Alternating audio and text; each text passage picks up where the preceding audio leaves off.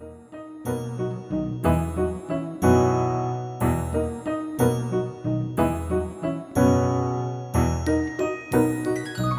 todos, bienvenidos a otro episodio de Ori in the Books. Yo soy Oriana y este es un podcast directamente conectado al Libro Club John Más México, donde hablaremos de libros que leo, he leído o me gustaría leer para que ustedes puedan conocer más y también les hablaré sobre noticias de nuevos lanzamientos y adaptaciones y cosas que quizá les interese.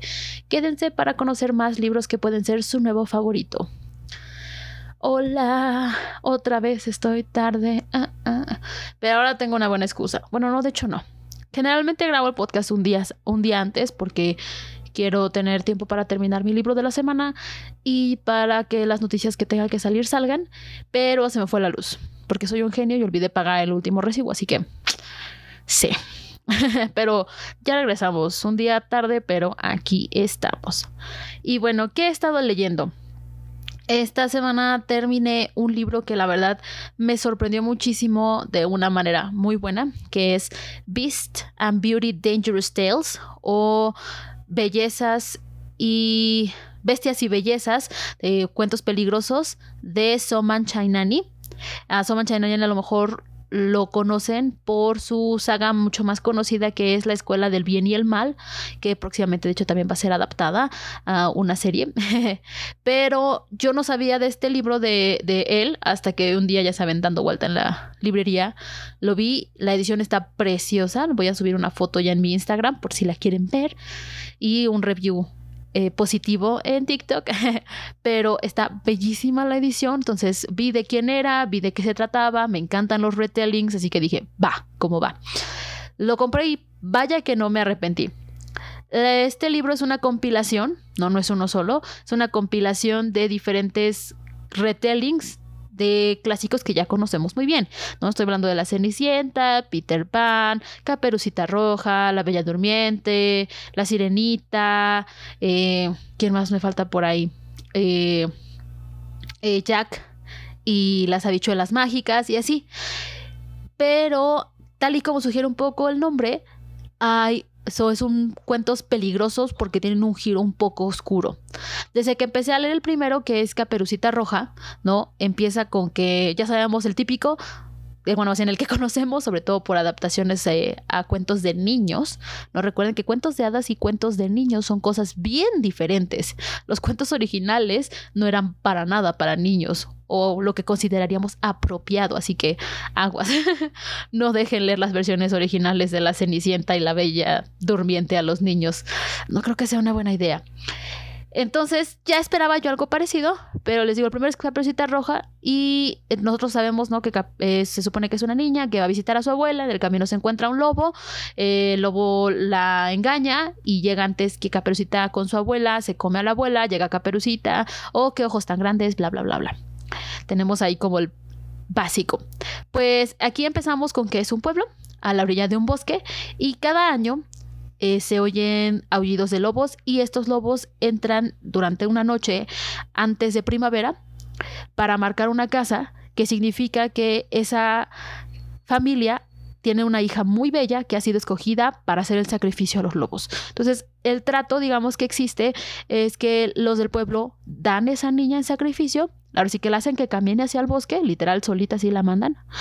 En el bosque es devorada por los lobos y los lobos no atacan ni hacen ningún daño a los demás del pueblo.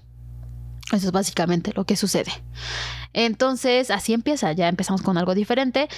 Como ustedes podrán imaginarse, nuestra protagonista sería el equivalente a la caperucita roja, que sus papás son buenas personas y lo que tú quieras, pero no pueden estar en contra de un pueblo completo, ¿no? Entonces ella dice, no, pues mándenme.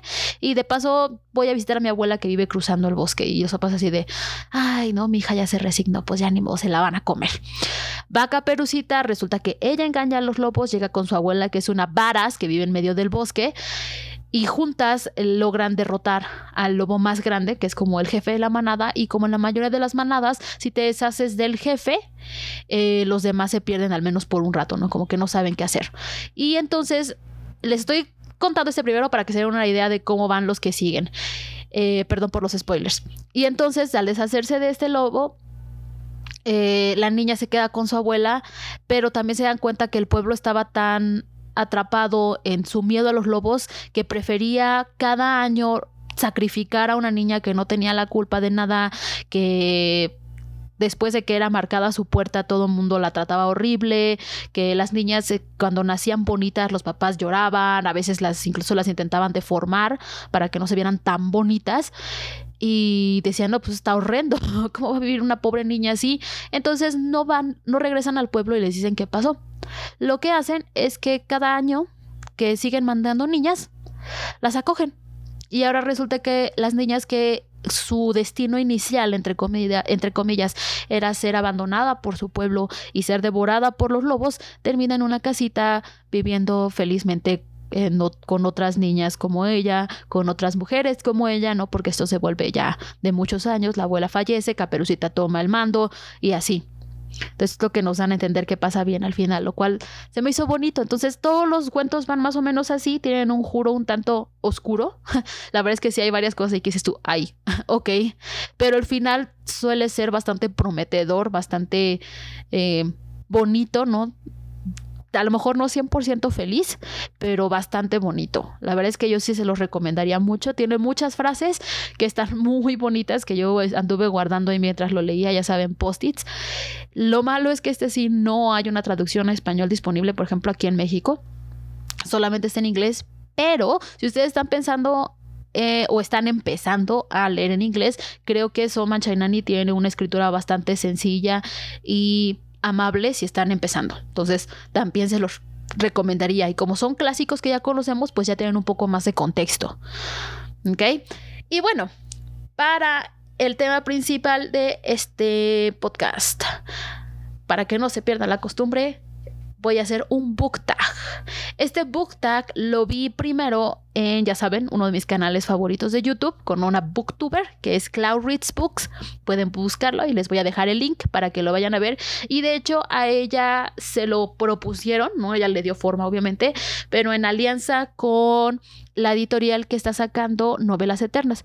Si ustedes no son de México o España, me parece, a lo mejor no saben de esto, pero eh, Las novelas eternas es una serie que empezó a salir en los puestos de periódicos eh, quincenalmente, donde sacaron ediciones preciosas de pasta dura, hermosísimas de clásicos, ¿no? Por ejemplo, la primera fue Orgullo y Prejuicio, ¿no? Tenemos toda la, prácticamente la bibliografía de las hermanas Bronte, eh, más de Jane Austen, Mujercitas, clásicos, clásicos, clásicos bellísimos. Yo sí he visto gente, sobre todo en TikTok, que las ves que están grabando y atrás en su libro tienen todos los libros y sí están, no, están a buen precio, me parece que están como en 180, lo cual creo que está excelente por una edición tan bonita de, de pasta dura pero se acabaron de volada. Salieron ahí muchas broncas de que había gente que iba y se aborazaba, ya saben, revendiendo y todo. Entonces yo, por ejemplo, no tengo ninguna. Las veces que la llegué a ver, en ese momento no llevaba efectivo, eh, iba corriendo algo y no he alcanzado ninguna. Y ahorita ya van tan avanzados que la verdad estoy esperando que saquen reediciones para ir exclusivamente por las que yo quiero, ¿no? Exclusivamente ver cuáles van a sacar y es así, la quiero, vamos y ya, destinarme a eso. Pero pues bueno, de aquí salió, les digo, son puros clásicos por los cuales todo esto va a ser acerca de clásicos que he leído o que quiero leer. Vamos. Número uno, clásico sobrevalorado que a ti no te gustó. Ay, a ver si no me cuelgan. pues este lo leí en la escuela eh, ya saben, cuando uno le encargan, o sea, no lo agarras por gusto, como que te lo encargan, pierde un poco de su encanto. como que los profesores luego de lengua no son muy buenos metiendo ahí como pa para que te interese de veras. Y no sé si haya tenido que ver, no lo he vuelto a releer, como me dejó un sabor de boca no tan bueno, pues la verdad es que no lo he vuelto a agarrar. Y estoy hablando de Aura de Carlos Fuentes. Este libro está chiquito, o sea, literal te lo avientas en una sentada, está súper chiquito, pero tiene, ah, tiene una forma de eh, escritura bastante eh, peculiar, o sea, yo sé que es Carlos Fuentes, eh, si han si han escuchado, si han este, leído alguna otra cosa de Carlos Fuentes, más o menos sabrán del tipo de escritura que maneja, pero de todas formas, ah, la historia está muy oscuro, muy oscura, muy oscura, y está un poco... Insisto, yo creo que es porque no supe leerla. Yo creo que fue un, un poco porque no supe leerla y como que me quedó ese mal, este sabor de boca y no es que esté mal escrito o que esté mala. De hecho, el género, subgénero es gótico y lo cual es algo que en general a mí me gusta. Pero como que hubo mucho donde me perdí, hubo muchas partes que no alcancé como a entender. Yo soy mucho de encariñarme o de al menos eh, ver mucho el desarrollo de los personajes. Y esta es un una novela corta. Entonces, como que siento que no hubo suficiente tiempo para que yo me encariña, bueno, para que yo viera ese desarrollo como a mí generalmente me gusta. Y les digo, no es que me desagrade tanto, pero híjole, no me termina de gustar. Entonces, hay muchas cosas, este que hacen falta por si no conocen. Este, esta novela es acerca de Felipe Montero, un historiador que trabaja como profesor y que habla muy bien de francés, encuentra un anuncio donde solicitan a alguien como él para un trabajo con un buen sueldo, llega a una casa y su trabajo es terminar las memorias de un general para que puedan ser publicadas. En esta casa es donde se encuentra con la viuda del general, de quien, a escribir, de quien va a escribir las memorias, y no la ve, solamente todo está como en oscuridad, solamente se oye la voz de la mujer y aparte va a encontrar la sobrina que es Aura. La joven la describe básicamente siempre como ojos verdes, cabello negro. Él se queda a vivir en la casa en lo que termina de escribir esto y pues se da aquí todo un desarrollo bastante extraño entre Aura y la relación que tiene con su tía. Felipe se enamora de Aura y siente que no es un buen lugar y quiere llevársela porque cree que está atrapada y no les voy a revelar el plot twist por si no lo han leído. Sí se los recomendaría que leyeran. Recuerden que estas son opiniones muy personales. De hecho, yo creo que ahora, ahora que estuve escribiendo para hacer este book tag, creo que a mí también me gustaría darle una segunda leída para saber qué fue lo que no me terminó de gustar, porque de esto ya tiene un buen rato. Pero es que en general, eh, creo que ya les había mencionado, a mí no es que no me gusten los libros, es muy difícil que no me gusten los libros porque yo estoy como muy abierta a que me gusten. no, o sea, yo, siempre, yo desde el principio quiero que me guste un libro y entonces lo termino de leer y a lo mejor hay cosas que me gustaron más que otras, pero en general son muy pocos los libros que puedo decir que no me gustaron. Por ejemplo, Cañitas. Ese definitivamente no me gustó, no lo aguanto, jamás lo leería de nuevo, jamás lo levantaría, lo recomendaría, lo regalaría por ejemplo, ¿no? Y ya si quieren otra referencia, pueden irse al episodio de Relaciones más tóxicas que Chernobyl, porque esos libros también me chocan. Pero fuera de ahí es muy difícil, por lo cual un clásico que no me haya gustado, no me he encontrado todavía alguno que realmente pueda decir, híjole, no, no lo volveré a tocar. qué flojera. No todavía, aparte de que yo no leo tantos clásicos como quizá me gustaría, debería, quizá. Luego, número dos, clásico que quieres releer. Oh, pues hay varios, pero yo diría que el número uno que está en mi lista es Frankenstein de Mary Shelley.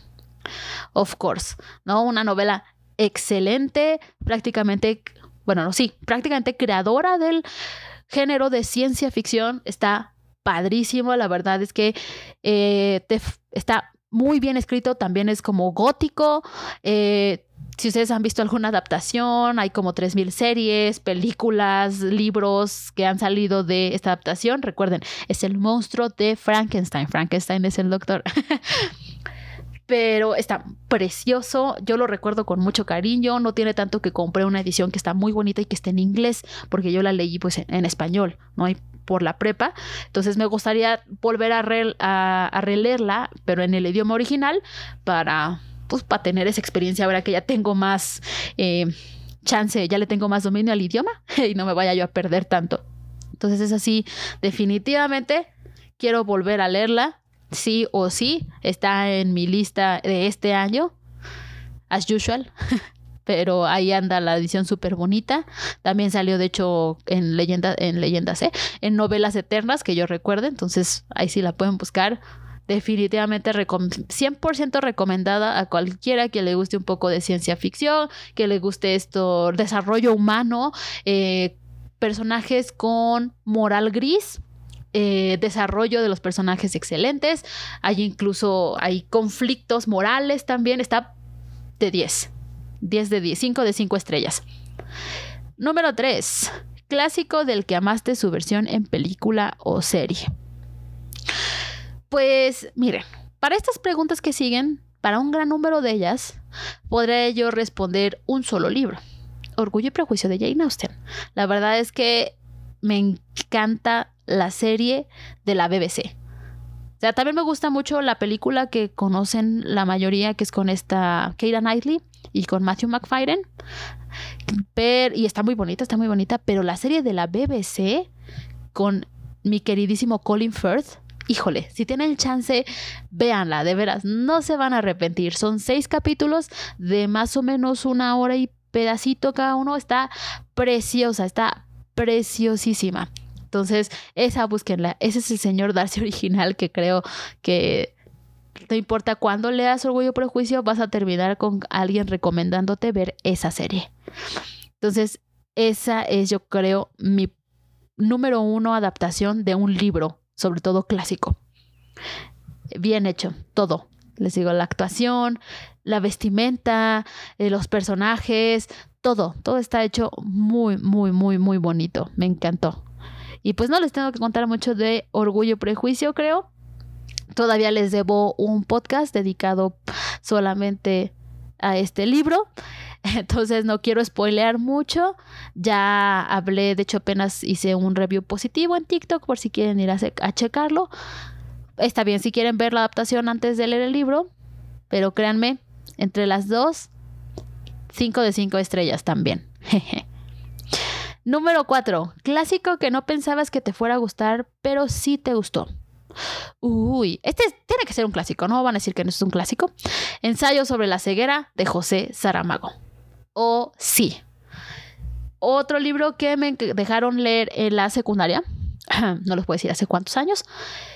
Y cuando se escogió, porque la maestra, la verdad, de, secundaria que teníamos en lengua era bastante amable para dejarnos libros, entonces siempre era como una votación, eh, intentaba ella como que fuera cada semana tres capítulos, no sé, una cosa así para que fuera como de a poquito a poquito y tuvieras chance. Pero este libro, una vez que empecé a leerlo, híjole, creo que lo terminé en dos semanas y no sé si han visto, pero es una salvajada. No sé si podría volver a hacerlo ahorita, que sí me gustaría volver a releerlo, pero ay mamá, Ensayo sobre la ceguera de José Saramago es definitivamente de mis libros favoritos, no solo de clásicos, sino también de literatura iberoamericana. Entonces, este libro, les digo, lo me lo dejaron en la secundaria, nos dijeron, ¿no? Pues cada cierto tiempo, este, vamos a hacer como una plática pequeña acerca de lo que se ha leído. Híjole, no, yo y otros cinco personas lo acabamos de voladísima y llegamos con la profesora y es así de, profesor, usted ya lo acabó y qué esto y ay, sí, muchachos. No, estaba genial. La verdad es que ese esa relación que se formó entre los que habíamos terminado el libro antes con la profesora y nos poníamos a platicar con ella después de la clase, porque el libro está increíble, de veras, de veras, está increíble. Si tienen chances, si la literatura iberoamericana es lo suyo y por alguna razón no han leído esta joya de Saramago, ¿qué esperan? Este definitivamente es uno que deben, deben de leer, de veras que sí. He leído otros de José Saramago y este sigue siendo mi favorito, definitivamente. Y ahora, ahí les va de qué se trata. Eh, este libro es básicamente las desgracias que suceden cuando una enfermedad desconocida empieza a dejar ciegos a las personas y empieza a esparcirse así como el COVID ahorita, ¿no? Se vuelve una epidemia. Cuando empieza, empiezan casos aislados, eh, primero no es tanta la noticia, cuando se vuelve a, se vuelve un poquito más internacional, eh, empiezan a contagiarse más gente, empiezan a meter a la gente que se que se contagia porque aún no saben cómo se transmite, los meten a a lugares designados, hospitales entre comillas, este, donde los dejan, al principio sí los atienden, intentan hacer estudios y cosas así, pero resulta que los doctores y enfermeras que van siempre terminan contagiándose y quedaban, y entonces los dejaban ahí mismo con los enfermos y se va expandiendo, expandiendo a, por todo el, mundo, así, literal, todo el mundo. La novela va a eh, seguir eh, básicamente a seis personajes anónimos. No sabemos sus nombres, no nos dicen ni siquiera un nombre de pila, nada. Solamente tenemos a estos seis personajes y se va a centrar en quién es la esposa del médico. Su esposo, su esposo, perdón, su esposo, varios de los pacientes y otros se juntan por casualidad. Después, eh, ella resulta que es la única que no está ciega que todavía ve. pero cuando se llevan a su esposo, dale yo con esposo, perdón, esposo, a estos lugares de confinamiento, ella pretende estar ciega para que lo lleven con él y para que ella pueda cuidarlo. Y es aquí donde coincide con los demás.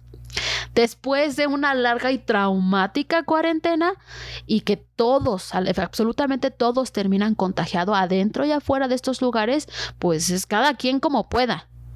¿No? Literal, le empieza a hacerse un desastre, te van describiendo eh, a través de los ojos de la única persona que ve, ¿no? Y de nuestro personaje principal, cómo va decayendo, ¿no? Como al principio se intenta ver a lo mejor un orden, sobre todo impuesto por los que todavía ven que están medio controlando, pero cuando ya no queda nadie que ve, se vuelve un caos total, es una cosa bárbara la decadencia que se va dando, se empiezan a, a, formar grupitos no em, hay gente que, ya saben, todo el mundo quiere tener una ventaja sobre los demás, todo el mundo quiere entonces aprovechar que ya no hay un gobierno establecido, entre comillas, sobre todo en este pequeño lugar donde empezamos en la cuarentena y pues salen a relucir un chorro de cosas bien feas, empezamos, es todo un, un tratado sobre la naturaleza humana.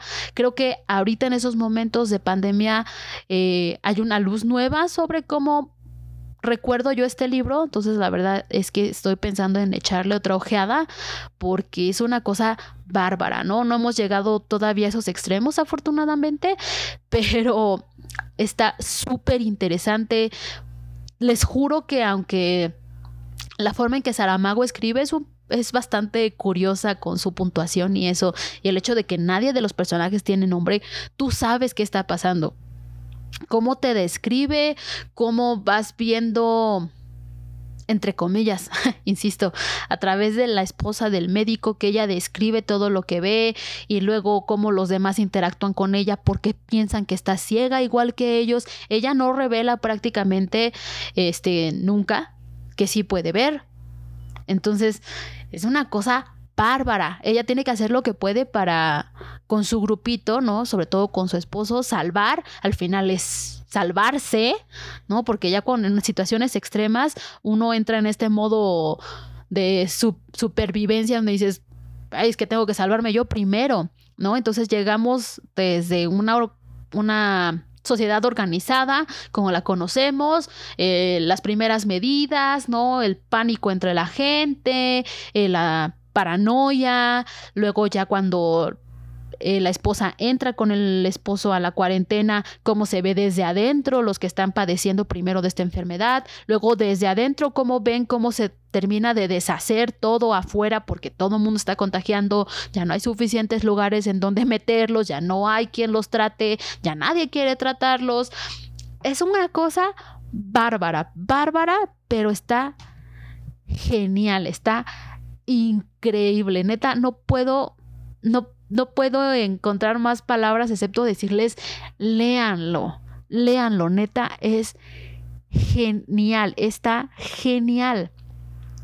¿No? Incluso hay una parte, eso, ah, pseudo spoiler, donde sí logran salir de este lugar donde los tenían en cuarentena y pues cómo tienen que sobrevivir, ¿no? Porque ya el mundo cambió de la noche a la mañana, ¿no? Y, luego, eh, al menos cambió para ellos que estaban encerrados. Por un rato no supieron qué rayos pasaba afuera. Salen y pues, aunque sea un lugar relativamente conocido, ¿no? Tu ciudad, tu casa incluso, ya no es lo mismo. Cambió un chorro mientras tú estabas encerrado. Entonces, ¿qué pasó?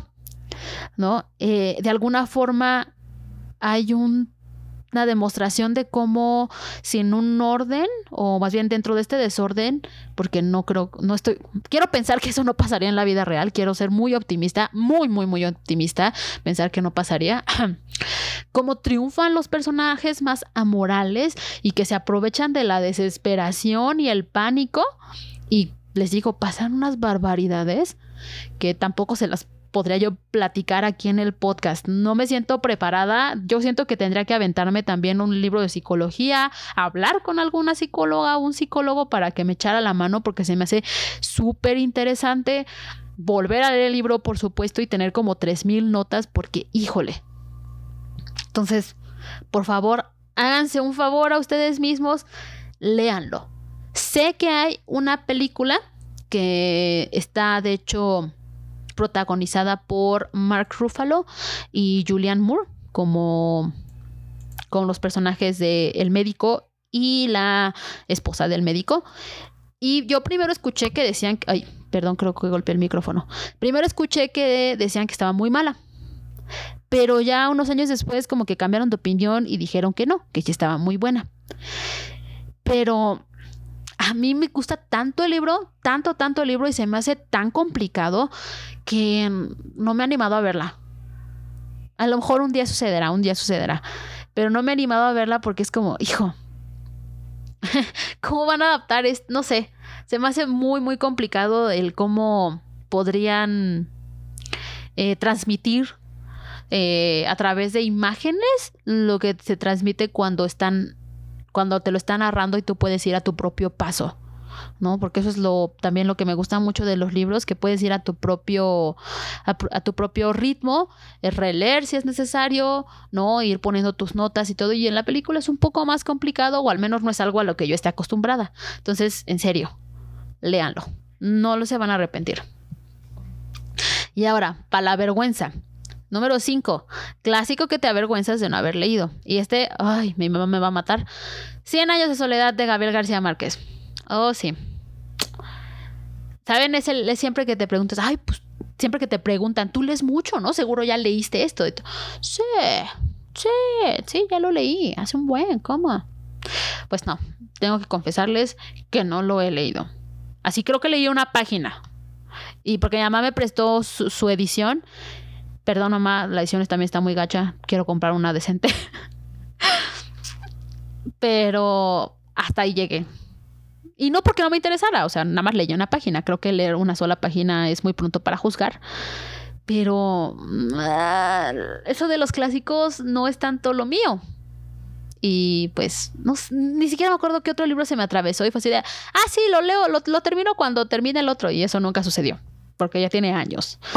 Entonces, es, algo, es uno que tengo definitivamente pendiente de leer. Sé que, hay un, sé que hay un chorrísimo de cosas alrededor de todo lo que pasa en Cien años de soledad, ¿no? Películas, adaptaciones, un chorro de gente, hay canciones, hay este todo el folclore ¿no? de Colombia, este Gabriel García, ahora lo que salió la de Encanto, la película de Disney, están diciendo que es muchísimo este como que lo tomaron eh, mucha inspiración de cómo lo representa Márquez en este libro. O sea, mi hermana se llama Maranta. que es uno de los personajes del libro. Tengo una tía que se llama Úrsula, tengo un primo que se llama Mauricio y pregúntenme cuánto he terminado de leer el libro. Nunca. Así que definitivamente es algo que necesito leer. Em, tampoco he visto ninguna adaptación, nada. He querido tampoco spoilearme. Este sí me gustaría leerlo primero, ¿no? Más o menos sé de qué va, porque pues creo que todo mundo al menos hemos escuchado alguna vez. Pero no lo he leído. Déjenme, les digo cómo va la sinopsis, ¿va? Para que se emocionen conmigo y nos, animemos a, a agarrarlo. Veamos. ¿Ese fue mi celular? No, claro que no. Eh, muchos años después, frente al pelotón de fusilamiento, el coronel Aureliano Buendía había de recordar aquella tarde remota en que su padre lo llevó a conocer el hielo. Macondo era entonces una aldea de 20 casas de barro y cañabra construidas a la orilla de un río de aguas diáfanas que se precipitaban por un lecho de piedras pulidas, blancas y enormes como huevos prehistóricos. El mundo era tan reciente que muchas cosas carecían de nombre, y para mencionarlas había que señalarlas con el dedo. Ah, entonces, se oye muy interesante, sé que es básicamente realismo mágico, al cual yo no le había agarrado prácticamente nada de gusto hasta hace poco que empecé a leer a Majestic Butter, que me llamó ya más la atención. Eh, me di cuenta de que ella también, este, este libro que, oh my god, acabo de olvidar el nombre, que leí de ella me gustó mucho y vi que eso era básicamente una representación más reciente del realismo mágico y dije, ok, ya entiendo un poco más de cómo podría ser el de 100 años de soledad. Obviamente, pues 100 años de soledad ya tiene un buen rato que fue escrito, ¿no? Que en paz descanse el Gabriel García, pero creo que definitivamente debería tomarlo. Este es un libro que sí tengo ganas de leer porque hay otros clásicos que he oído y lo que tú quieras, pero no se me antojan mucho. Pero este 100 años lo, se lo debo mucho a mi mamá. Ella es, creo que es el único libro en la vida que me ha insistido que lea y pues creo que puedo hacerlo. creo que definitivamente ya puedo hacerlo. Así que les avisaré cuando compre una edición bonita y ya me lo aviente y pues quién sabe, a lo mejor hago hasta un video de podcast, un video de podcast. Ay, Dios mío. Oigan, oigan, perdón, y haga un episodio de podcast al respecto, ¿no? Así de, leí 100 años de, 100 años de soledad por primera vez en, a mis 30. Algo así. De todas maneras, si ustedes tienen alguna recomendación, alguna edición que hayan visto que está muy bonita o, o bien hecha, porque este déjenme meterlo por aquí, le iba a hacer el comentario al final, pero ya que estamos en eso.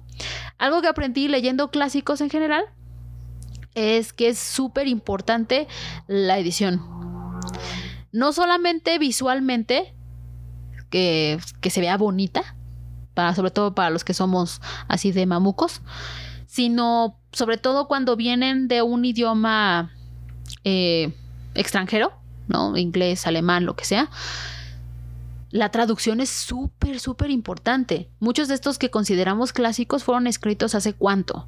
¿100? 200 años, ¿no? Entonces, cuando la traducción no está bien hecho, no está bien hecha o visualmente es muy difícil de seguir y perdón que meta aquí esto, pero las ediciones de Porrúa de, de cuántos eh, está muy, se me hace una idea muy buena porque es son muchos libros básicos a un precio muy, muy accesible para todos, pero ya ediciones bien te van a hacer ver estos libros en una nueva luz. Yo tuve este problema con Fausto de Goethe. Eh, primero lo empecé a leer en un documento de PDF que encontré. Híjole. y si estaba en español. no entendía yo. Deja tú que yo no entendía. No, me llamaba, no más, no. O sea, como que era, híjole. Y ya mi profes, uno, mi profesor de historia del arte fue así de, a ver, muchachos porque como que nos vio que varios nos estábamos peleando con eso, varios llevamos el libro y pues más de uno tenía la edición de Porrúa o tenía de estas ediciones bastante sencillas. Les dije, miren niños, yo entiendo que ustedes quieran conseguir como una edición barata, a veces no hay la posibilidad económica, ¿no? Claro, pero si tienen chance, por favor, consigan una buena edición. ¿no? Ya nos recomendó varias aquí en México y esa la sigo yo recomendando. Las, ediciones Catedral son excelentes. Sí están un poquito cariñosas, pero no es nada extravagante, no, no estoy hablando de portadas pintadas a mano, no, ellos creo que sí le invierten todo a la traducción y a la edición, entonces está súper bien hecha, porque si no, lo que decía igual mi profesor, van a terminar odiando el libro, van a terminar odiando al autor, van a terminar odiándose a ustedes y pues nunca va a salir nada bueno. Créanme, ya lo experimenté con Fausto y también lo experimenté con la Divina Comedia de Dante. Que Fausto me gusta mucho, la Divina Comedia de Dante se me hace una cosa monstruo. Incluso ahora que lo veo, es se me sigue haciendo todavía un monstruo, pero no pude terminarlas hasta que conseguí una edición como Dios manda y que le tuve que invertir para que me facilitara la vida y para que igual no terminara yo odiando a nadie, incluyéndome. Entonces, ese es un consejo que les doy si lo de los clásicos les atrae mucho o si no han podido con uno en especial, puede ser literal que sea solamente la edición, que ustedes busquen uno que tenga la letra más grande, incluso, incluso que visualmente sea más fácil, porque luego cuando está en la doble columna, la letra súper pequeña, híjole, nada más de abrirlo dices tú, ¡Ah! no, entonces tomen en cuenta esas primeras impresiones, ¿no? Parece insisto, y parece uno mamón, pero sí afectan, sí afectan, ¿no? Es muy diferente cuando ves un libro así que está bonito, lo abres, la letra de buen tamaño, ¿no? Todo en su lugar, como que te da ese sentimiento y dices, ah, ok, se ve bien. Pero abres otro, doble columna, letra más pequeña de la vida y más para los que usamos lentes, dices tú, no manches, esta cosa está enorme. Luego, luego te cansa nada más de verla. No has ni siquiera empezado a leer y ya te cansaste. Entonces, ese es un consejo que les dejo que a mí ya me dejaron anteriormente. Busquen una buena edición. De veras, quieren aventarse con un clásico monstruo tipo la Iliada, la Iliada, la Iliada, la Odisea, la Divina Comedia, busquen una buena edición. De veras, de veras, de veras. Nada me ha facilitado más la lectura de clásicos que no son mis, mi género predilecto que encontrar una buena edición. Se los juro. Ok, bueno, y después de este pequeño rant. Número 6. Clásico que le quieras recomendar a todo el mundo.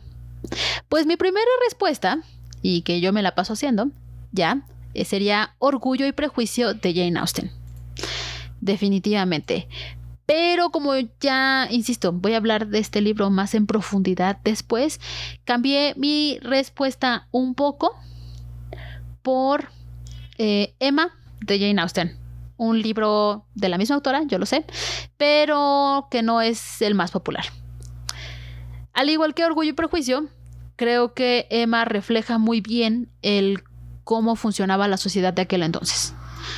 En este caso es un poco diferente porque la protagonista no a muchos nos cae bien, porque me incluyo entre ellos. No digo que sea una mala protagonista, ni siquiera que sea una mala persona, pero hagan de cuenta es una niña mimada.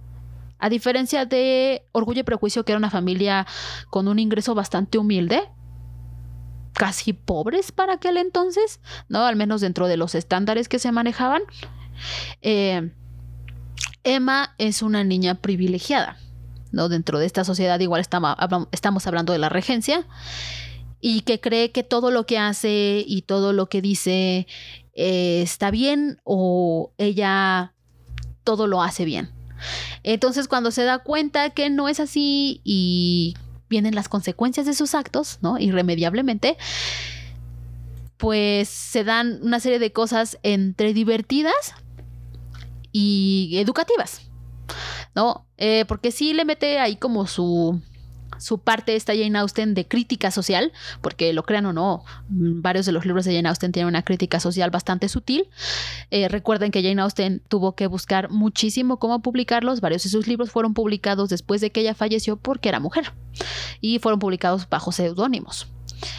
Literal, muchísimas de las obras que ustedes encuentran publicado por una dama, si literal decía Vaya Lady, eh, rara vez las casas editoras lo ponían así, o sea, solamente poner Vaya Lady ya significaba que muy probablemente esos libros no se iban a vender. Entonces luego usaban otros seudónimos bastante absurdos, se tomó muchísimo tiempo para que se descubriera quiénes fueron las, las verdaderas autoras. Entonces, obviamente Jane Austen, que murió solterona, entre comillas, porque sí, no se casó con nadie, hay todo un drama por ahí, eh, le encantaba meter eh, su punto de vista, que muchas veces le tocó a ella vivirlo en persona personalmente, porque les digo, ella terminó como una solterona, hija de una familia no muy influyente, que pues le estaban buscando nada más un matrimonio conveniente, ella prefería estar escribiendo, leyendo, y pues por eso no era tan bien recibida algunas veces, y lo metió mucho en sus libros. Entonces, Emma es un punto de vista que yo veo un poco más diferente porque muchas de las otras protagonistas de Jane Austen son muy parecidas a Elizabeth. Sí, cada una tiene su personalidad y todo, pero lo vemos mucho desde este punto de vista de la chica que lee, eh, la chica que es diferente a las demás, kind of cliché. Y que está buscando no tanto casarse, sino simplemente llevar su vida cómodamente. Y entonces llegamos con Emma, que les digo, es una niña mimada, hija única de un señor con varias propiedades. Ella sí puede heredar, porque solamente podían heredarle a las mujeres cuando eran lo suficientemente ricos, así que imagínense. Y que cree que todo lo hace bien. La cajetea y la cajetea. Se da cuenta de repente que no lo hace tan bien, ¿no? Va aprendiendo de sus errores. Ish. porque hay algunas cosas que dices tú, neta, neta Emma. Entonces, esa sería la segunda novela de Jane Austen, solamente después del Orgullo y Prejuicio, que yo siempre recomendaría. Se me hace un punto de vista bastante diferente al que generalmente usa Jane. Entonces, creo que es bastante refrescante. Emma es una buena protagonista, insisto, no es que sea una mala persona, pero tampoco es una excelente persona. O sea, hay varias ocasiones dices tú, no manches, neta. Pero tiene sentido, tiene, tiene sentido cuando te das cuenta del contexto, cuando te das cuenta de cómo Emma se maneja, se manejaba, cómo los demás alrededor de ella la habían criado, la habían puesto en este lugar también de privilegio, más bien ella se dio cuenta de su privilegio y fue así como, bueno, entonces todos los demás me la sudan, casi, ¿no? Al menos así empieza. Entonces, básicamente, eh, ya les dije un poco del plot, ¿no? Se va dando cuenta. Hay un romance, por supuesto que sí, sigue siendo un romance histórico. Entonces, no a poco crean que es una crítica social hecha y derecha. Hay un romance, pero es bastante divertida. Hay una adaptación a película que creo que es de las más conocidas. Eh, no es cierto. Hay dos. De repente se me olvidó. La primera, Emma, es este, interpretada por esta Gwyneth Paltrow Está muy divertida. La verdad es que esa película me gustó bastante. Eh, están los, los, ya saben, los vestidos y todo está muy bonito. Creo que hicieron un buen recorte del libro para pasarlo a la película. Entonces, sí la recomendaría definitivamente. Y la más nueva, que probablemente vieron por ahí, donde Emma es interpretada por Anya Taylor Joy. Salió el año pasado. Tiene muy buenas críticas. Está preciosa. Los las vestimentas no son tan Ah, históricamente eh, detalladas, pero están preciosos. Visualmente es un festín, los colores, eh, les digo, todos los escenarios están preciosos. Yo creo que Anya Taylor Joy es una excelente actriz, entonces hace muy buen trabajo. El guion está adaptado bien. Un par de cosas, como siempre, que a lo mejor no me terminaron de convencer, pero en general creo que es una excelente adaptación. Pero, pues, si pueden leer el libro, mucho mejor. Aviéntense las dos. Lean el libro y vean la película. ¿Por qué no? En el orden que ustedes gusten. Pero sí, ese sería el segundo libro que yo recomiendo de Jane Austen. Número 7. Clásico que un personaje literario haya hecho que quieras leer. Híjole. es que aquí esto también me da un poco de pena. Ah, yo fui fan de Crepúsculo. ¿Para qué decirles que no? Ahí tengo el autógrafo de Robert Pattinson y toda la saga.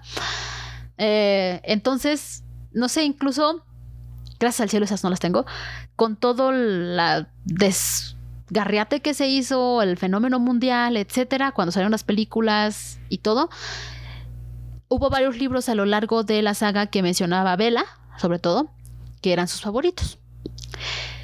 Y les digo, sacaron incluso reediciones de estos clásicos que Bella decía que le gustaban mucho. Y entre estos estaba, de hecho, Orgullo y Prejuicio de Jane Austen y Cumbres Borrascosas de Emily Bronte. Y sí, amigos, sí, amigas, yo leí Cumbres Borrascosas porque Bella Swan me dijo que lo hiciera. ¿Ya terminaron de reírte? Ok. Ahora, acerca del libro. No es que no me guste. Eh, de hecho, me, gusta mucho eh, en general las hermanas Bronte. Pero, ¿cómo me desespera? No, me desespera horriblemente Katy. Ay, la persona, la protagonista, hija de la Mauser. Les juro así, les juro, y ahí tengo el libro para probarlo, todo maraqueado. Aventé el libro como dos veces, así de, no, ¿por qué Katy? Yo así de, oh, muere. Así. Así me desesperaba yo. Y eso no lo hago tan seguido porque pienso primero en el libro. Pero esa vez yo así de, no, ¿cómo crees que vas a hacer eso? Y me desesperaba un buen. La verdad, lo siento mucho. Insisto, no es que no me gustara el libro, el libro se me hace muy bueno. La escritura me encanta, el cómo escribe esta Emily, me encanta cómo lo describe, todo tan oscuro y pesado. Y dices tú, oh, sí, la desesperación. Se huele la desesperación y se huele el drama en el aire. Me gusta mucho. Pero Cumbres Borrascosas en especial me cuesta mucho trabajo porque Katy me purga la vida. Y yo, y de hecho, la entiendo un poco, entiendo por qué hace, dice y todo eh, lo que lo que pasa. Los entiendo los dos. Heathcliff también es un hijo de la chiflada. Pero les juro, no. De hecho, ese libro me costó bastante trabajo terminar de leerlo. Insisto, no porque esté malo, ni siquiera porque el escritor estaba malo, sino porque había un punto donde pasaba algo entre Katy con Heathcliff y así. Decía yo, no, no, no, no, no, no, no, no, no, no. Y ahora sí, no, bye, me largo a ver Facebook un rato porque no puedo con ustedes. Así. Pero está buenísimo, está buenísimo. Eh, déjenme, les leo la sinopsis para que no vaya a hacerles ningún spoiler. La poderosa y osca figura del atormentado Heathcliff domina cumbres borrascosas, novela apasionada y tempestuosa cuya sensibilidad se adelantó a su tiempo. Los brumosos y sombríos páramos de Yorkshire son el singular escenario donde se desarrolla con fuerza arrebatadora esta historia de venganza y odio, de pasiones desatadas y amores desesperados que van más allá de la muerte y que hacen de ella una de las obras más singulares y atractivas de todos los tiempos. Me encanta esta descripción. Definitivamente la fuerza arrebatadora se puede, les digo, la pueden oler. Van leyendo el libro, y pueden oler las pasiones y tú dices tú, Dios mío, me va a dar algo a mí también. O sea, medio me deprimí también cuando acabé el libro, fue de no manches, ¿qué pasó? Entonces, muy recomendado y pues supongo que, al menos de mi parte, se lo puedo, se lo puedo agradecer a, a Bella y a Stephanie Meyer. So, gracias, creo. Qué bueno que no compré la edición que sacaron relacionada con Crepúsculo. Tengo una más bonita, gracias. Pero, eh, un poco de vergüenza, pero creo que salí ganando. Luego, vayamos. 8. Libro favorito que esté basado en un clásico. Y este está por todos lados en, en, en, TikTok y en Instagram y todo. La canción de Aquiles de Madeleine Miller, que está basada en parte en la Iliada de Homero. Como pueden a lo mejor escuchar por el título, estamos hablando de Aquiles, ya saben, el del talón de Aquiles, el famosísimo Aquiles, exacto. Pero el libro de Madeleine Miller eh, habla de la relación entre Aquiles y Patroclo. Sí, ven, ¿se acuerdan? De que Aquiles no quería pelear, pero como necesitaban a alguien que liderara y todo eso, eh, Patroclo fue eh, mataron a Patroclo y aquí les dije, no, pues aquí les dijo, no, pues ahora sí, ahora sí van a ver todos y solamente por eso fue y le partió la Mauser a todos para vengar de alguna forma a Patroclo. O si eran mejores amigos, súper mejores amigos, pero súper, súper, súper, súper, súper mejores amigos. Sí, súper gay súper gay. No, neta, eh, fuera del de, el tema, obviamente LGBT, eh, la historia está bien bonita. Eso sí, yo terminé chillando, o sea, yo terminé chillando. Cómo te lo, te lo escribe Madeline Miller está precioso. Eh, las escenas de acción obviamente no van a ser las dominantes, a pesar de que sí las hay, porque Madeline Miller se, se centra el 90% del tiempo en la relación de Aquiles y de Patroclo. Y no estoy hablando de que haya sido romántica todo el tiempo, o siquiera que ellos hayan reconocido que se querían de esa forma. Está bien interesante el cómo lo, el cómo lo maneja, ¿no? Desde cuando se conocen, el cómo van creciendo juntos, porque son amigas de la infancia, el cómo... Obviamente todo, muchas de estos... Eh, ah, perdón, la, que las figuras históricas que toma Madeleine Miller, bueno, pues ya las conocemos, Aquiles, Patroclo, que están en la Ilíada de Homero, pero pues mucha de la historia no es 100% real, porque siguen siendo figuras de Homero, ¿no? Homero ya no estaba para decirle a Miller si era cierto o no. Pero la, ella tomó muchos de los mitos, mucho de lo que viene en la Iliada para acomodarlo cronológicamente y pues con su hermosa escritura, porque me gustó mucho cómo lo escribe, está bellísimo, está neta bellísima. Eh, está muy romántico, muy dramático, creo que queda muy bien con lo que conocemos luego de las tragedias griegas. El final está, está bellísimo. Digo, ya sabemos cómo termina Aquiles. Si hemos visto incluso cualquier adaptación, creo que ya sabemos cómo termina Aquiles y Patroclo, pero está bellísimo. O sea, yo terminé y fue como... creo que mi libro tiene unas las últimas páginas ahí con mis gotitas secas de lágrimas porque hijo decías tú no ya sabía uno antes de empezar a leerlo ya sabía yo cómo iba a terminar y de todas maneras yo chille y chille como Magdalenita. Pero bellísimo, me encantó, la verdad es que me gustó muchísimo cómo lo escribe Miller. Insisto, yo no soy mucho de romance generalmente, pero este me gustó muchísimo cómo maneja todo para que no sea un romance así, caminamos por el bosque y agarrábamos nuestras manos y nos besa. No es ese tipo de romance, ¿no? Creo que es una relación muchísimo más allá del romance muchísimo más allá del romance, pero con una base romántica, ¿no? Se quieren de esa forma, sí, sí se quieren. Entonces, 100% recomendada. De hecho, ya tengo el otro libro de Madeleine Miller, que está basado en otro muy popular mito griego, Circe, que eso más bien sería parte de la Odisea de Homero.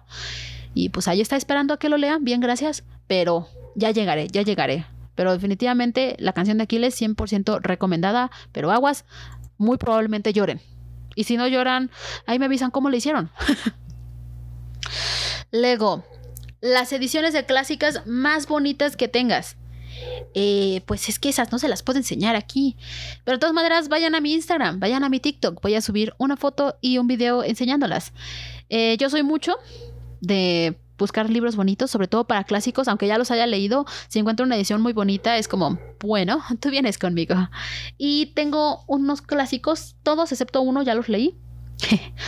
Número uno, tengo la edición del centenario de Agnes Gray que sacaron por el centenario de Emily Bronte, que es parte de la colección de Alianza Editorial. Esta, esta editorial también es buenísima, pero neta, buenísima. Un poquitito cara, pero es buenísima. Me encantan sus traducciones. Este está en español. Me encantan sus traducciones. Me encanta su tamaño de letra. Mira, yo que estoy medio ciega, me encanta. Y esta edición es de pasta dura y está decorada con florecitas. Está preciosa. La verdad es que les digo, este es el único que no he leído de las hermanas Bronte, de hecho, Agnes Gray que ya debería de aventármelo como ayer. Pero está bellísima y se los voy a enseñar. Otro que tengo es el de sentido. ah, no, sí, sentido. Sentido, es que sentido o sensatez, insensibilidad de Jane Austen. Esta edición la encontré de puro churrísimo en, el, en un Sanborns, una cadena muy conocida acá en México. Eh, y me encantó. Eh, de frente tiene decorados en relieve con dorado, flores. De hecho, no tiene el libro del el título, más solamente al lado. Y ya hasta mucho después me enteré que había sido una edición especial que salió solo en Sanborns y que no solamente estaba este de sensatez y sensibilidad, sino otros de Jane Austen. Pero yo solamente encontré esto porque resulta que ahora son muy raros de encontrar. Pero yo no tenía ni idea cuando lo compré. Está bellísima. Y adentro, en cuanto a la escritura y todo, no es la mejor edición que he visto en mi vida, pero está buena, está buena. O sea, sí, está, está bonita, está buena, está bien hecha, pero no es la mejor que he visto. Luego tengo Orgullo y Prejuicio de Jane Austen, por supuesto la tengo como cuatro veces, pero mi edición favorita es la que sacaron por el bicentenario de la publicación. Eh, y esta es de hecho de una editorial que generalmente no soy tan fan, que es de bolsillo. No está mal escrito, les digo, pero generalmente sus ediciones son pues pequeñas, eh, pasta blanda, ¿no? Para que puedas meter ahí en tu chamarra, en tu mochila, en tu bolsa. Pero este Orgullo y Prejuicio me gustó mucho porque el color es súper llamativo. Es como un verde, eh, no chillón, pero es como un verde aqua, casi azul, con pinturas doradas. ¿no? Con unas grecas doradas. Entonces, me gustó muchísimo, me gustó muchísimo. Es la que acabo de leer, de, de usar para releer Orgullo y Prejuicio y está bastante bien hecha. Me gustó mucho. La verdad es que esta, y esta sí todavía la pueden encontrar. Esta todavía la pueden encontrar en unas Gandhis. Ya no tanto, pero sí la he visto. Sí la he visto varias veces ahí, rodando. Luego tengo otra que encontré en Gandhi también, que es un libro ilustrado de una compilación de los versos de Shakespeare. Obviamente no viene todo, ¿no? Shakespeare tiene una, este, una bibliografía muy amplia. Está bastante cortito este libro, pero es poesía básicamente romántica y es pasta dura Está decorada, imagínense, la espina tiene unos solecitos en relieve bien bonito. Todos los tipos de ilustraciones son como renacentistas renacentistas clásicos. Está bien bonito. De hecho, está dividido por temas, porque son muchos sonetos. Son, algunos son este, extractos de algunas de las obras de, de Shakespeare. Pero está dividido así. Uno dice romance, ¿no? Otro dice eh, tempestad y, y nostalgia. Está en inglés. Entonces, me encanta. La verdad es que está muy bonito.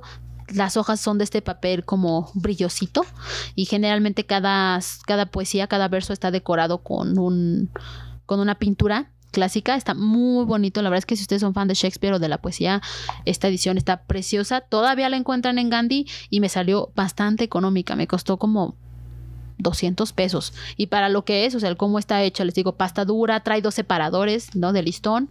Está muy, muy bonita. Luego tengo otra que también es de mis favoritas, La Bella y la Bestia, de Gabriel Suzanne Barbeau de Villeneuve, perdón en mi pronunciación. Y esta está hecha por una, eh, está ilustrada, perdón, por una compañía pequeña, entre comillas, que se ha hecho muy famosa ya, en Min, Mina Lima. Probablemente la conozcan más bien por las nuevas ediciones que está sacando de Harry Potter. De ahorita ya salió la primera y la segunda. Yo tengo nada más la primera.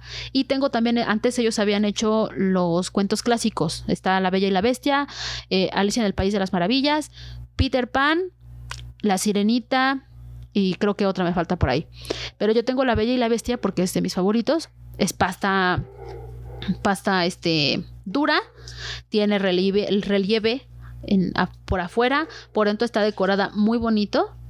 Y el cuento en general, lo que lo hace como súper especial es que tiene diferentes eh, ilustraciones en 2D y también tiene otros que son pop-ups de estos que mueves y que puedes sacar este la carta, se abre un librito, este tiene una carta ahí medio escrita, a veces la de Harry Potter trae la carta de, Harry, la que le mandan de Hogwarts, está preciosa la verdad, está preciosa y mi, creo que uno de mis objetivos de los próximos dos años es conseguir todas las ediciones de Mina Mina Lima, ¿no? Que han sacado estos cuentos. Está preciosa.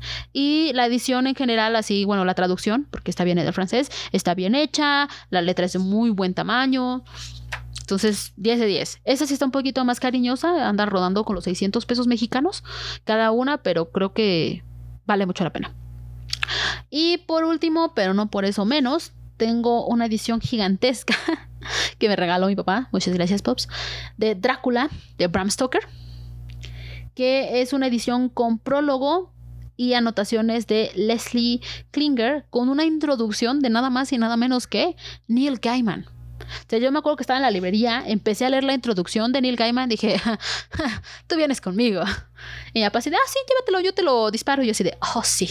Es una edición de pasta dura enorme, o sea, no es el tamaño eh, promedio de un libro está enorme, está pesada, no es para que uno ande llevando para todos lados, la verdad, porque sí está grandota, pero tiene anotaciones de todo.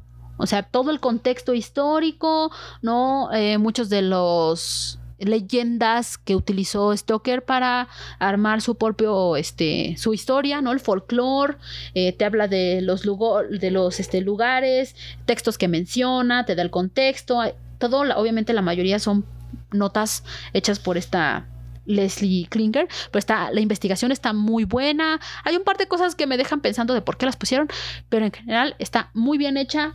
Eh, es de la editorial Akai. Y si mal no recuerdo, esta también costó como unos 600 pesos mexicanos. Y hay otras dos, de otros dos clásicos, pero se me acaba de olvidar cuáles eran. Ya no los he visto, aparte ya tiene años que yo conseguí esta y ya no las he visto, entonces les estaría yo mintiendo si les digo que todavía la pueden ver por algún lado. De todas maneras, si ustedes son fan de alguno de estos libros y de algunas de estas historias, creo que siempre es bonito, siente uno bonito si lo quieres volver a, leer o a veces nomás por tenerlo ahí porque se ve bonito, tener una edición así tan, tan bella. y la última pregunta, el número 10, clásico favorito que leíste en la escuela. Pues ahí les va.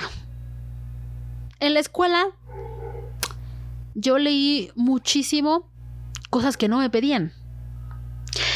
Y si ahorita me dicen, ¿cuál es tu clásico favorito de las, de las lecturas que te pedían en la escuela? No me acuerdo. Porque todos mis recuerdos están mezclados entre los libros que leí por gusto a los libros que me pidieron en la escuela, que si mal no recuerdo eran muy pocos. Entonces no tengo, no, no logro separar bien cuáles son los que leí porque yo quería y cuáles porque eran parte de algún ensayo o algo. No lo recuerdo, no lo recuerdo. Entonces, creo que de la escuela los únicos que en este momento todavía puedo decir que sí me pidieron fue Canasta de Cuentos Mexicanos, el que les decía de ensayo sobre la ceguera porque me impactó muchísimo. Aura, Las batallas en el desierto y ya no me acuerdo. la verdad es que ya no me acuerdo. Pero si me voy a los clásicos que leí en esa época, digamos, eh, que sí, que leí en esa, en esa época, pues creo que los que más o menos recuerdo que me llegaron a pedir en la prepa fueron los cuentos de amor y de locura de Horacio Quiroga.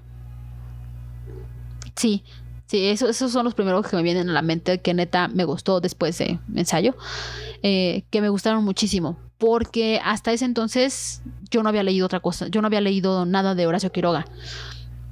Entonces me acuerdo que cuando nos dejaron eso, y si mal no recuerdo, incluso nos dejaron unas copias, o sea, nos los pasaron en copia y nos los pasamos todos en copias, pero afortunadamente era una edición decente. Y pues Quiroga afortunadamente escribe en español para que no nos tengamos que pelear con ese, con eso y me gustó muchísimo. Me encantó, así empecé a leer el primer cuento. Primero, ya saben, ay, qué flojera, tengo que leerlo para la escuela, bla, bla, bla. Empecé a leer el primer cuento, que era El almohadón de plumas. Fue como, no manches, ¿qué? A mí me encanta el terror, el thriller, entonces dije yo, ¿cómo por qué no había leído esto antes? Me acabé todo, porque si mal no recuerdo, nos pidieron como tres cuentos nada más de la, del compendio me aventé todos, dije, no manches, esta cosa está magnífica. La maestra me terminó pidiendo un ensayo extra. Así ella los terminó, ah, pues me quieres hacer un extra para puntaje extra. Dije, ay, sí, a huevo, me encantaron, y me lo aventé y todo. Entonces, eso sí, me encantaron. Neta, me encantaron. Y eso sí, son de los pocos que me acuerdo que sí este, me pidieron en la escuela. Creo que es de las obras más representativas de Quiroga. Eh, aquí son, como dice, ¿no? Son diferentes cuentos, historias cortas, que son narraciones de terror solamente. Y de hecho, de aquí se le compara mucho con Poe, ¿no? Que son historias bastante creepies, bastante estremecedoras. Muchas tienen un giro de tuerca, ¿no? Recordando como lo comparan con Poe, son diferentes aguas, ¿no? O sea, no solamente porque uno está en español y el otro en inglés, tienen estilos bastante diferentes porque los he leído a los dos mucho. Eh, entonces sí son bastante diferentes, pero la verdad es que los dos me encantan. La verdad es que me encantan. Y yo creo que de Quiroga, el primer compendio, y por eso tiene un lugar especial en mi corazón, es el de cuentos de amor y de locura y de muerte. Está muy bonito. Eh, yo creo que de mis favoritos dentro de este compendio es El almadón de plumas y La gallina degollada. Entonces, esto es, ah, creo que es más modernismo latinoamericana, pero como pedían cosas que uno haya leído en la escuela, les digo, mi memoria está horrenda en eso, está horrenda. Entonces, pues está muy, muy padre. La verdad es que se los, se los recomendaría muchísimo, sobre todo si no han leído a Quiroga antes. Aviéntense este primero y definitivamente lo van a amar. Aviéntense este primero y si lo del terror es lo de ustedes, también esto definitivamente. 100%.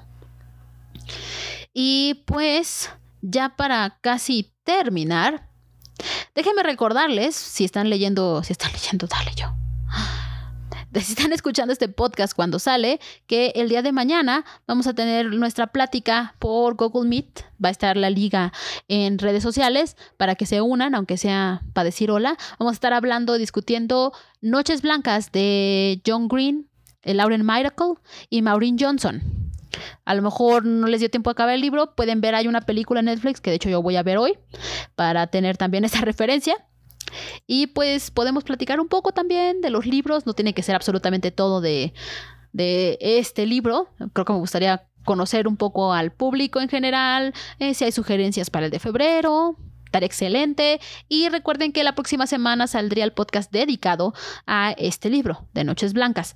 ¿no? Ya voy a hablar este, con spoilers. Voy a hablar de cada una de las historias, lo que me gustó de los personajes, lo que no me gustó. Eh, definitivamente voy a haber, haber visto la película. Entonces, para platicarles también en cuanto a eso, que se parece, que no se parece. Tengo entendido que no se parece mucho, pero ya veremos. Todavía no la veo, todavía no la veo. Y ahora sí, algunas noticias. Encontré muchas esta semana, no sé qué pasó, pero encontré muchas. Número uno, Percy Jackson ya fue aprobado para su primera temporada en Disney Plus. Sí, ya habíamos, ya se había dicho que iba a estar y todo, pero oficialmente ya se le dio luz verde a los primeros cuatro capítulos que van a abarcar el primer libro, que sería Percy Jackson y el ladrón del rayo. Aún no hay fechas de cast, no hay nada más confirmado, excepto que ya es un hecho. Crónicas lunares de Marisa Mayer, que son Cinder, eh, Scarlett, Cress y Winter. Ha sido confirmada, ha, sido adquirido los derechos por Paramount. Todavía no se sabe bien si sería un películas, una serie de películas o una serie serie, pero la misma Marisa Meyer lo confirmó en sus cuentas de redes sociales. ¿Recuerdan la semana pasada que les dije del nuevo cast de la segunda temporada de Shadow and Bones? Pues ya tenemos drama. Patrick Gibson, quien interpretará a Nikolai, uno de los personajes más queridos de toda la saga, pues le sacaron ropa sucia de tweets de hace como 10 años donde habla muy abiertamente eh, usando palabras gachas como gay eh, ¿no? Muy homofóbico y donde hace bromas respecto al abuso sexual y violaciones. Incluso ya hay varias peticiones para que vuelvan a audicionar el papel. Dudo mucho que eso vaya a pasar porque ya están grabando, ya están en eso. Entonces tendría que volverse algo muy grande. Eh, el actor tendría unos 16 años cuando esto pasó, son bastante explícitos, pero el actor no ha dicho nada al respecto hasta ahorita. Hasta hoy que estoy grabando esto, no ha dicho nada. Ya sabremos después. La novela de Sky is Everywhere o El cielo es en todos lados de Jandy Nelson está siendo adaptada para una película de Apple y ya tenemos las primeras fotos oficiales. Jandy Nelson es una conocida autora de John Arrow, sobre todo por contemporáneo romance y amplia representación LGBTQ me encantó su libro. Yo he leído el de eh, eh, su otro libro. Eh, oh my god, me acabo de olvidar. El del sol, de Sun, de Sun is You. No. De Sun. Ah, rayos. Que habla de unas gemelas. Está precioso, está precioso, precioso. No he leído el de Sky is Everywhere, pero ahora con esta adaptación, pues sí, voy a tener que aventármelo. Y por último, pero no menos, Paramount también ha confirmado la adaptación en una trilogía de la serie de Tommy Adeyemi, Children of Blood and Bone o Los Niños de Sangre y Hueso, que ya va en su segundo libro, próximamente tercero donde también la autora será la encargada de adaptar el guion y productora ejecutiva. Esas siempre son buenas noticias. Cuando el actor tiene la tiene cómo meter mano, siempre es buena noticia y normalmente sale bien. Sale mejor que cuando no están involucrados y solo venden sus derechos. la primera película de Percy Jackson. Pero eso es lo que tenemos ahorita. También recuerden que ya falta muy poco para tener la adaptación de The Summer I Turned Pretty o El verano en el que me enamoré de Jenny Han. Eh, de hecho, va a haber un book club eh, que va a estar este que va a ser este en YouTube el febrero 8 a las 3 pm y esta va a ser una serie no para Amazon Prime. Ah, ya me acordé de algo que no anoté aquí, pero que lo vi hoy en la mañana. Lana Condor, mejor conocida por ser este la protagonista de A todos los chicos que me enamoré, ¿no? Nuestra, nuestra pequeña chica romántica está comprometida. Se nos casa. Porque sí, obviamente no tiene la edad de la niña de los libros. Pero sí, la, ya están, si recuerdan, ¿no? Esta es otra saga precisamente de Jenny Han, todos los chicos que me enamoré. Están las 13 en Netflix. Están muy bonitas. Un poco cursis, pero están bonitas. Y pues la protagonista, Lana Condor, se nos casa. Eso tenemos ahorita. Les digo, salieron varias cosas. Salieron varias cosas esta semana. Y pues eso fue todo por este episodio. Espero les haya gustado y se animen a seguir leyendo. Nos vemos el próximo semana el episodio próximo. Y no olviden seguir las redes sociales del Libro Club John Arol México en Instagram y Facebook como Libro Club YA y en TikTok como Super Ori 007. Y pues si tienen sugerencias o comentarios, los ando leyendo por alguno de estos medios. Nos escuchamos la próxima. Bye.